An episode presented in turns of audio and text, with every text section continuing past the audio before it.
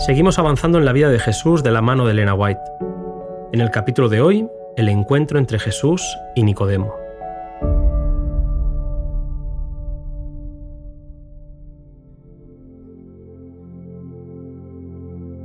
Aunque Nicodemo ocupaba un puesto elevado y de confianza en la nación judía, había sido conmovido por las enseñanzas de Jesús. Aunque rico, sabio y honrado, se había sentido extrañamente atraído por el humilde Nazareno y quería aprender más de estas verdades maravillosas. Muchos sacerdotes y gobernantes se proponían acabar con la obra de Cristo, pero algunos temían oponerse a quien estaba tan evidentemente movido por el Espíritu de Dios. Temían que al maquinar contra Jesús, los sacerdotes y gobernantes estuviesen siguiendo en los pasos de sus padres y hubiesen de traer nuevas calamidades sobre la nación. Nicodemo participaba de estos sentimientos.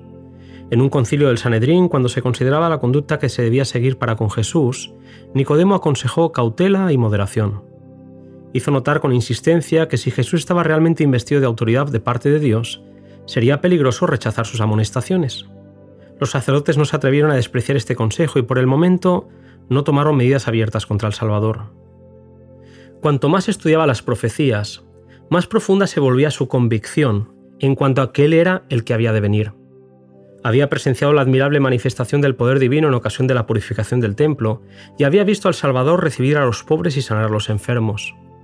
Nicodemo no tenía duda. Jesús de Nazaret era el enviado de Dios y deseaba ardientemente entrevistarse con Jesús, pero no se atrevía a buscarle abiertamente por lo que decidió verlo en secreto. Averiguó que el Salvador tenía un lugar de retiro en el Monte de los Olivos y esperó a que la noche inundara la ciudad para salir en busca de Jesús. En sus primeras palabras, Nicodemo reconoció a Jesús como maestro enviado de Dios, pero no como el Mesías. Jesús leía el alma de aquel hombre, vio a uno que buscaba sinceramente la verdad y le dijo, a menos que el hombre nazca de lo alto, no puede ver el reino de Dios. Nicodemo había venido al Señor pensando entrar en discusión con él, pero Jesús descubrió los principios fundamentales de la verdad. Dijo a Nicodemo, no necesitas conocimiento teórico tanto como regeneración espiritual. No necesitas que se satisfaga tu curiosidad, sino tener un corazón nuevo. Debes recibir una vida nueva de lo alto antes de poder apreciar las cosas celestiales. Hasta que se realice este cambio, haciendo nuevas todas las cosas, no producirá ningún bien salvador para ti el discutir conmigo mi autoridad o mi misión. Aunque Nicodemo había escuchado la predicación de Juan el Bautista concerniente al arrepentimiento y el bautismo, dicho mensaje no había producido en él la convicción del pecado. Era un fariseo estricto y se enorgullecía de sus buenas obras. Era muy estimado por su benevolencia y generosidad en sostener el culto del templo y se sentía seguro del favor de Dios. Le sorprendió la idea de un reino demasiado puro para que él lo viese en la condición en que estaba. Por virtud de su nacimiento como israelita, se consideraba seguro de tener un lugar en el reino de Dios. Le parecía que no necesitaba cambio alguno. Por esto, le sorprendieron las palabras del Salvador. Le irritaba su íntima aplicación a sí mismo, el orgullo del fariseo contendía contra el sincero deseo del que buscaba la verdad. Intentando excusarse, exclamó, ¿Cómo puede el hombre nacer siendo viejo? demostrando que el hombre natural no recibe las cosas del Espíritu. El Salvador, levantando la mano con solemne y tranquila dignidad, hizo penetrar la verdad con aún mayor seguridad. De cierto, de cierto te digo, que el que no naciere de agua y del Espíritu no puede entrar en el reino de Dios. Nicodemo sabía que Cristo se refería aquí al agua del bautismo y a la renovación del corazón por el Espíritu de Dios. Jesús continuó diciendo, lo que es nacido de la carne, carne es, y lo que es nacido del Espíritu, Espíritu es. Por naturaleza, el corazón es malo y debe ser purificado para que pueda ser puro.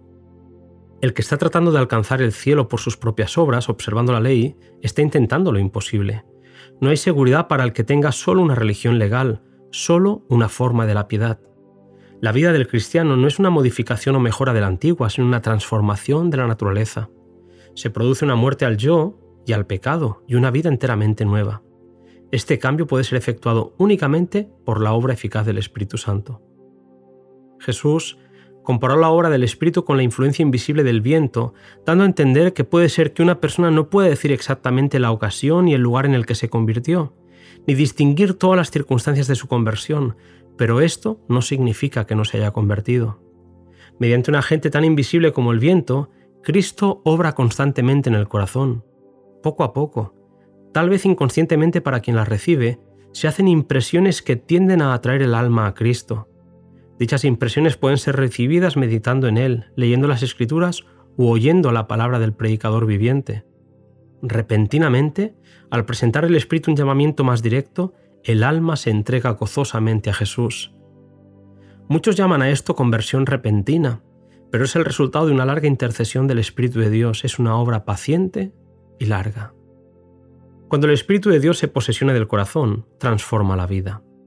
Los pensamientos pecaminosos son puestos a un lado, las malas acciones son abandonadas, el amor, la humildad y la paz reemplazan a la ira, la envidia y las contenciones.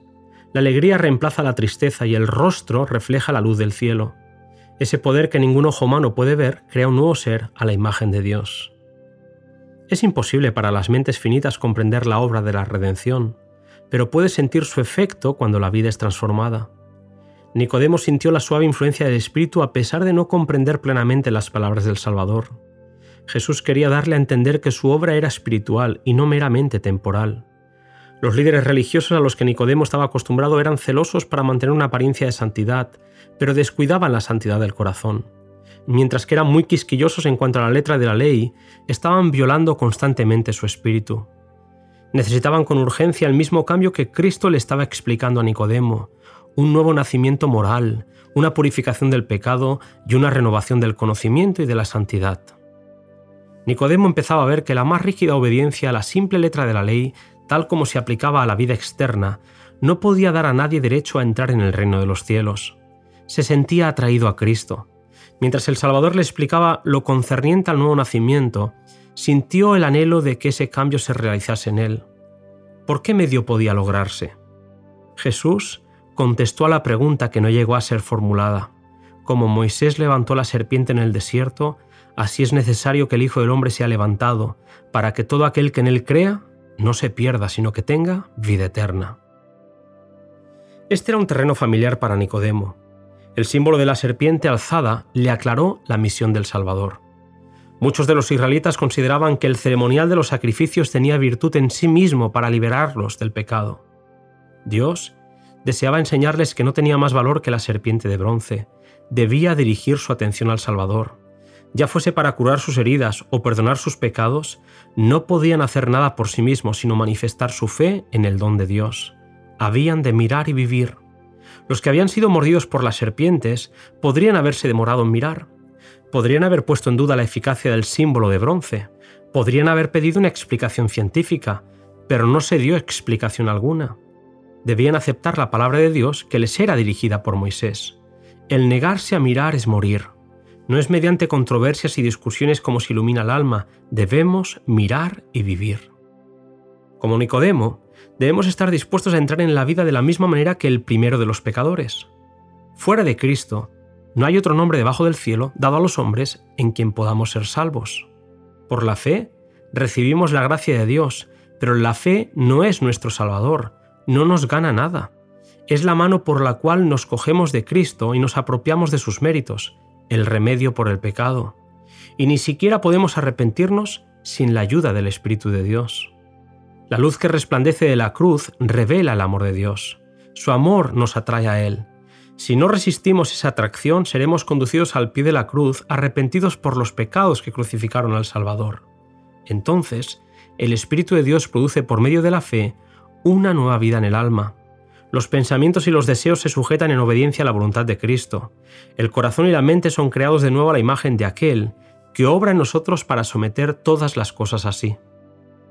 Nicodemo ocultó la verdad en su corazón, y durante tres años hubo muy poco fruto aparente, pero Jesús conocía el suelo en el cual había arrojado la semilla.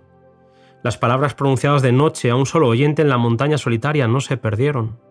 Por un tiempo, Nicodemo no reconoció públicamente a Cristo, pero estudió su vida y meditó en sus enseñanzas.